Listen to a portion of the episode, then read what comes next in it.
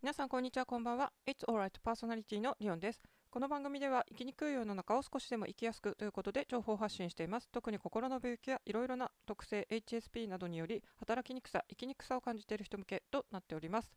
さて皆さんいかがお過ごしでしょうか？前回の放送からまたかなり日が空いておりますけども、えーと、今日のテーマはですね私の苦手なタイプということでちょっといくつか挙げていこうと思います。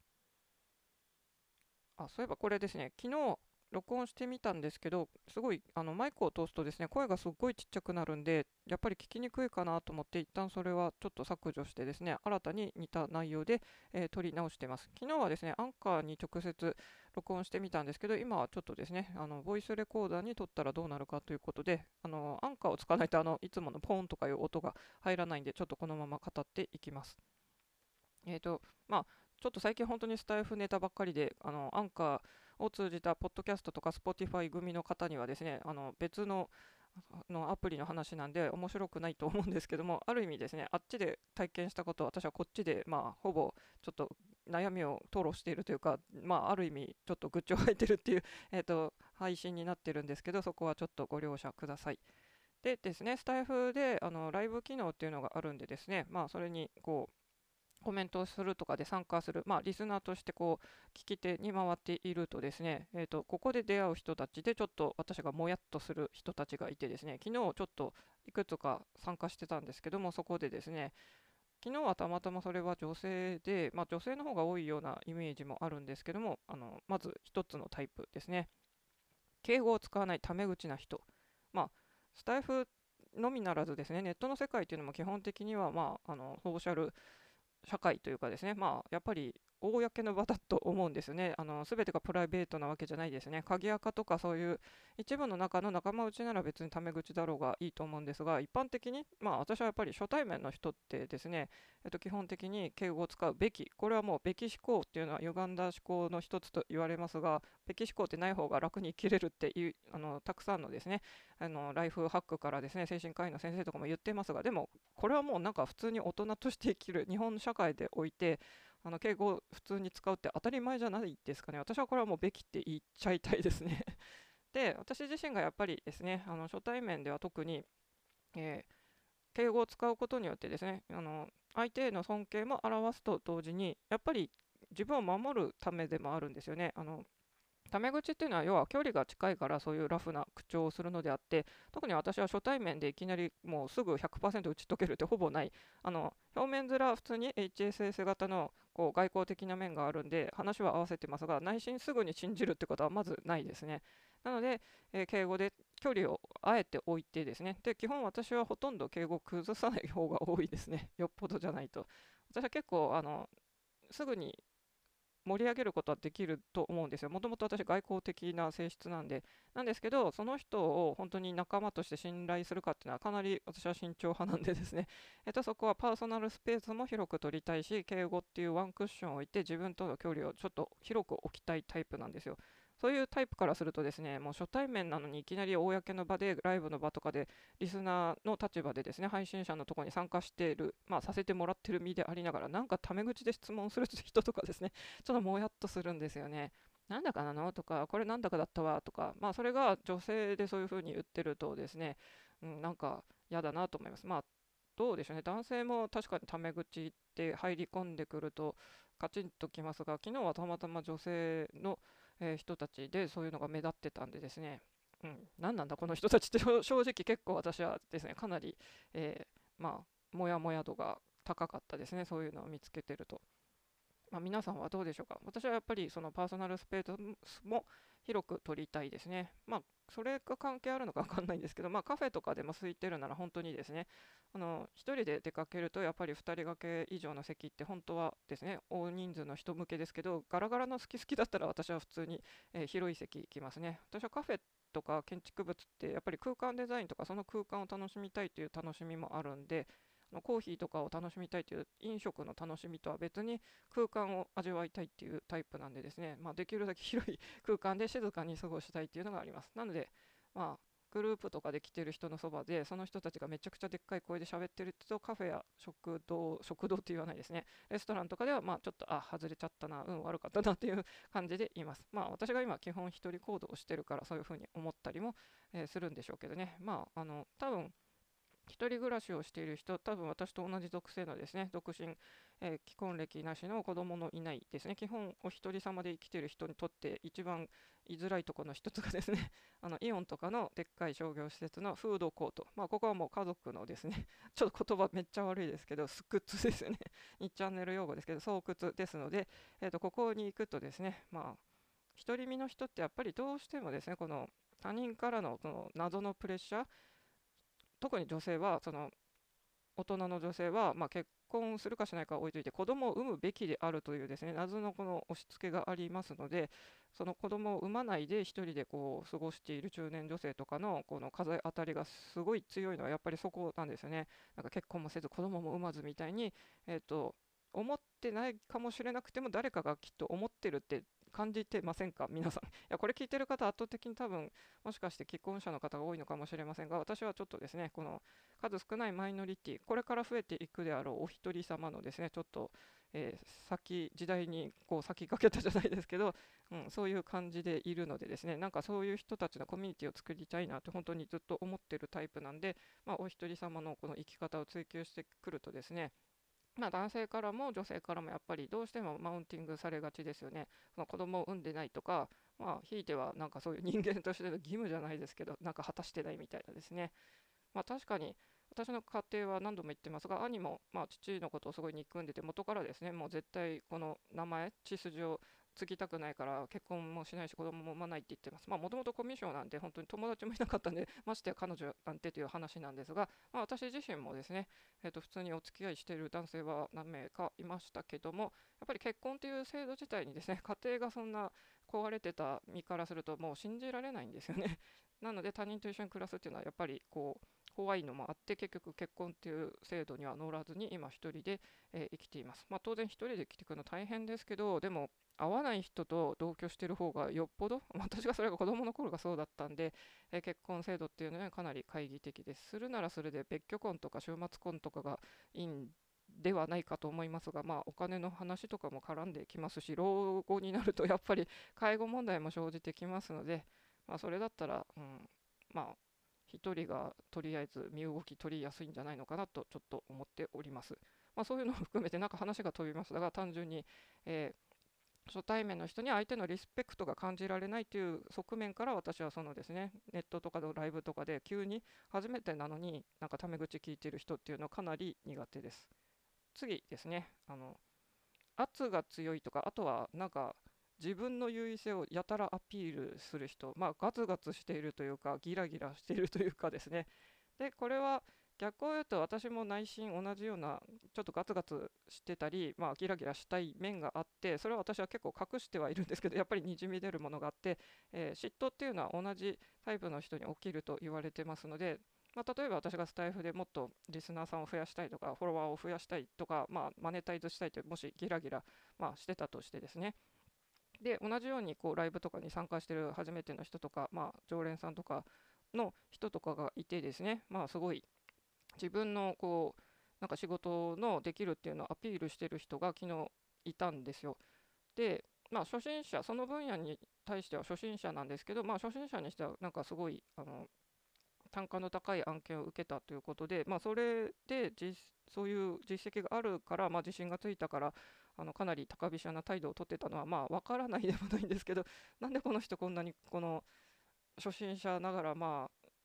初めての人でやたらとなんか自分はできるんだアピールをしてるんでその私はそういう圧の強いというかぐいぐい押しの強い人ってちょっと苦手だなっていうふうに、えー、感じましたまあ脳ある鷹はえーと、爪を隠すと言われるようにですね、うん、もうちょっとなんか謙虚であってもいいんじゃないのと思いますが、まあ、私も結構自分ができることに対してはどっちかというと自慢しがちなタイプなんで、まあ、同族嫌悪とかそういう感じでしょうかねここにおいては。の嫉妬とかする相手っていうのは、まあ、自分と同等かあとはちょっと下に見てる人が成功とかすると人って嫉妬しちゃいますが、えっと、それっていうのはちょっとやっぱ下に見てるんですよね。まあ、私もありますよ、友達とかで、まあ、私、とにかく学校の成績が良かったんで、それも頑張って勉強してたのもやっぱりあるんですよ。で、えー、と就職難とかになってですねあの私は選ばれずにコネがある人だけが選ばれるというのを経験するともうやっぱりあの悔しいじゃないですか、まあ、これは相手が劣るというより相手がちょっとそういうあのカードを持ってたっていうことに対する、まあ、悔しさとか嫉妬戦望とかそういう苦しい思いがありますけども、まあ、こういうスタイフで例えば私もまあ何らかの形でマネタイズにつながればいいなといううっすらとした思いもありますが結構ガツガツギラギラしてる人も やっぱりいっぱいいてですね。昨日のライブだとたまたまですねすごい、えー、と自分が初心者の分野だけどすごいこう高い案件をゲットできてるっていう面に対してガツガツですね、えー、とそこのなんか場でアピールしてたんでですねちょっとこの人のこういう面苦手だなとその時、えー、感じてとしまいました。そうですね、あと、私が札幌から埼玉に、まあ、あのエージェント経由でこう転職のお声がかかって、まあ、実際それに乗ってこっちに来たわけですけども、えっと、その職場でですね、まあ、オーナー、社長ですね、が、えっと、塾にはこんな人がいるよっていうこう面接の場で教えてもらって、で、まあ、とあるこう中年のおばさん先生がいるということでですねこの人とうまくやれるかがちょっとポイントなんですよねって言ってたんですよ。まあもともと先に塾長がいてまあ、その人教育業界の経験者じゃありませんでした。で、あのまあ、教育の一応幼児英語とかの指導歴があるっていうのでそのおばさんを採用したということなんですけども、えーと、その人が、まあ、圧がやたらと強いということでですねその人とこう私が入った時にうまくやれるかって、まあ、オーナーも心配してましたが入ってみて実際私もめちゃくちゃ苦労しました。でですねこの方ちょっとうん、何かのコンプレックスがあるから自分を大きく見せたいと思ってるタイプの方だと思うんですけど本来はですね塾そこの決まり一応本部の決まりフランチャイズ塾を、まあ、オーナーがやるっていうので塾長なりですね私がこう教育経験者ということで、まあ、他のもう1個作る方の塾長候補で採用されたんですけどもえっと、本来はですね塾って大卒の人じゃないとこう採用しないってほとんどの大手塾はそうです。で、そこの本部もそうだったんですが、その方はまずですね英語の指導してるって言っても大卒じゃなくて高卒でした。本来は採用されないはずなんですが、オーナーがそこのですね教育業界に詳しくないゆえに、まあ、うっかり採用しちゃった。まずここで私は、うん、この人本当はいるはずもない人だよねということで、そこでまず一つ疑問が浮かんだんですけど、そしてですね、えーと、自分自身が英検とかの級をなんか受けてないのに、まあ、自分は英検級まで指導できるんだって言って、これもやっぱり英語指導においてですね、えーと、自分の、えーと、取ってる級をやっぱりこう目安としてみんなやってるんでですね、取ってもいないのに教えれるっていうのは何のエビデンスもないんで、なんでこの人、エビデンスもないのにそうやってじなんか主張してくるんだろうってすごい不思議でした。と同じようにですね私は東大の英語も教えれるんだって言いますけどあまりにもそうやってですねなんかエビデンスがないのに主張してくるんで私はちょっと不思議に思ってですね一旦えっ、ー、とまあ教師のこの研修の一環でですね皆さんの英語力1回確認しますということでその人にですね、まあ、日大レベルの入試問題解いてもらえたら別に大して解けてなかったんですよ。だから日大レベルをすんなり解けないのに東大レベルなんて教えれません。はっきり言います。あの私もその時ですね、えーと、某通信教育で東大英語っていうのの添削してました。まあ、確かに添削はですね、ある程度英文法とかしてたらできますが、私は決してですね、東大生を教えれますなんて自信持って言えませんよ。そこまで受験のあの高偏差値の人向けの授業経験積んだわけでもありませんので、添削レベルならまだできます。ただその人は多分ですね、同じように添削レベルの経験があるがゆえにですね、話を大きく膨らませて、えっ、ー、となんか私はもう東大生も教えれるし、英検1級の人も教える。いやいや、英検1級とかってあなた英検2級も受けたんですかという経験ないのにですね、偉そうに言ってるのってやっぱりちょっと良くないと思うんですよね。で、確かにその人の発音とかはちょっと他の先生よりはなんか経験があるのか上手でしたけど、あの英会話じゃないんですよね、受験英語って。要は、リーディングとリスニングだけの世界になりますので、えっと、英会話得意なら本当に英会話の先生になってればいいと思うんですよね。なんですけど、その方はどうやらそっちの英会話のみの世界だと物足りないのかですね、受験英語の方に乗り込んでいる。なんか多分学歴コンプレックスか何かあるんでしょうね。で、やたらとこの高卒のことも嘆いてたんで、いや、大人になってから本当に行きたいのは大卒の、えーと、いろいろ検定あるじゃないですか。あの名前今ちょっとど忘れしちゃいましたけど、なんで、うんまあ、そもそも高卒で塾のこの応募している、まあ、本来は受かってないはずの人がですねそこの塾でもなんか一番の経験者のように振る舞ってるんで私は結構強くもう塾長に私がその後なったんでですね、えー、とその人が好き放題やろうとしてるのは私は私の自分のやり方があるんでですねあくまでこっちの方が立場上なんで、えー、と私のやり方にちょっと反するのは説明してですねちょっといろいろそういう圧が強いなんかいろんな主張とかもちょっとだんだんですね。あのまあ、そこはきちんとエビデンスも伝えて、こういう理由で私はこういう方針でやっていくので、あなたのその方針はちょっと私と合わないんで、やめてくださいっていうのを、まあ、私もなるべく伝えるようにしましたが、それでもですね、私がこう言う以上にやっぱり圧が強い、まあ、おばさん力というんですかね。なので、えー、結構苦労しましたね。こういう圧の強い人、あと自分の実力、まあ、その昨日あったライブの人はどれほどのものか正直分かりません。単価高いのを得たって言ってもですね、まあ、コネからその案件がたまたまそういう運がいいものだったとか、誰かから紹介されたかもしれません。そのなんか内情が分からないけど、やたらとアピールしてたんで、うん、この人こうちょっとプライドが高くって人からそういう風になんかなんか称賛されたいタイプの人なのかなってちょっと感じ取っちゃいました。まあ、ここら辺は私がやっぱり HSP 気質だから結構あの感じちゃうものがあるのかもしれませんし、私もできればですね、まあ、自分でできることっていうのはやっぱりアピールしたいタイプなので、まあ、同族嫌悪の面もあるあるし、ちょっとそれでもですね、通常よりはちょっと場違いな、ちょっと行き過ぎたアピールしてるな、この人というふうにちょっと苦手に感じちゃいました。まあ、皆さんはどうでしょうね。ま、まだ私はですね、自己分析ツールでやると、なんだかんだ言って外国的って結果が出て、まあ、初対面の人でも一応あの場を盛り上げるように普通に盛り上げて話すこともできますし、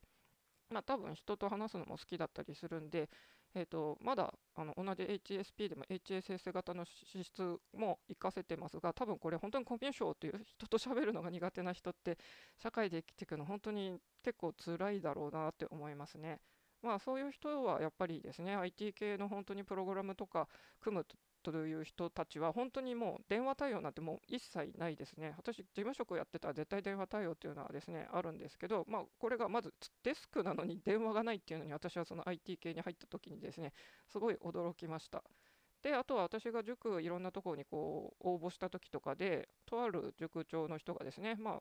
昔はえーと、SE かプログラマーか忘れましたけどどっちかやってたって言ってあの仕事は本当に人と喋んなくってよくて僕はそういうコミュ障なタイプなんですごい、えーと、向いてたと思いますねって。なんでそのコミュ障の人が急に塾を開業したかよく分かりませんけども、えーとまあ、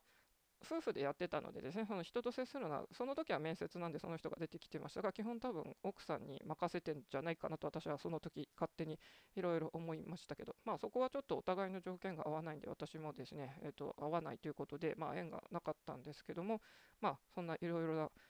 人もいますし、職場の雰囲気もあるんで、まあ、コミュ障、本当に人とコミュニケーション苦手な人は、やっぱり一人コツコツやれる職種であったり、あとは本当に個人で開業して、まあ、家でひっそりやるっていうのが、えー、いいんじゃないのかなと思います。外交的って自己分析で出るような私でもやっぱりですね、いろいろ思うことはありますので、まあ、どうなんでしょう、みんな外交的って言ってもですね、陰でやっぱりいろいろ思うことがある人もいるし、あと本当にちょっと言葉悪いですけどデリカシーのない人っていうのは全然相手のこと気にしないでもう自分の言いたいことを言ってやりたいことをやるっていうちょっともうあのー、そういう人もいます。ただこういう人の方が多分うつ病とかにはなるリスクも少なくてですね意外とこう調子いいけど出世したりとかもするとかですねまあこういうちょっと適当でなんか自分勝手に生きてる人のが、まあ、実はあの人生満足度高いっていうのはこれは多分本当だと思います。この何でも気づいちゃったり、えーと、人の傷ついてるところに共感しちゃったりなんて正直自分と関係ないからしなくていいんですけど、まあ、どうしても HSP 気質の人ってそういう人が傷ついてるのをですねやっぱりまあ、同情っていうか感じ取って自分も辛くなるとかありますよね私もそうですし、まあ、そういうタイプの人のがある意味損するかもしれませんけどまあデリカシーのこうあるないでいくとまあデリカシーのない人ってやっぱり相手を傷つけがちで私もそういう人はすごい苦手なんですよね。なんでそれだったら自分も人をこう傷つける立場になるよりはまああの傷つく方は嫌ですけどそれでも同じ悩みを抱えた人とかに共感できたりするっていう、まあ、メリットもあるので、まあ、もうこういうふうに生まれついてですね、えー、といきなり自己改革プログラムとか何十万とか何百万とか出してそんななんか怪しいの受ける気も全くありませんので、まあ、自分のタイプはこういうもんだって受け入れて、えー、やっていくしかないかなと思ってます。ただ皆さんどうでしょうね、この初対面の人でタメ口を聞く人って好きですか？あとですね、えっと、女の人にありがちな語尾をやたらと伸ばす、まあ、これも敬語を使うべきだという私の考えに沿ってますけど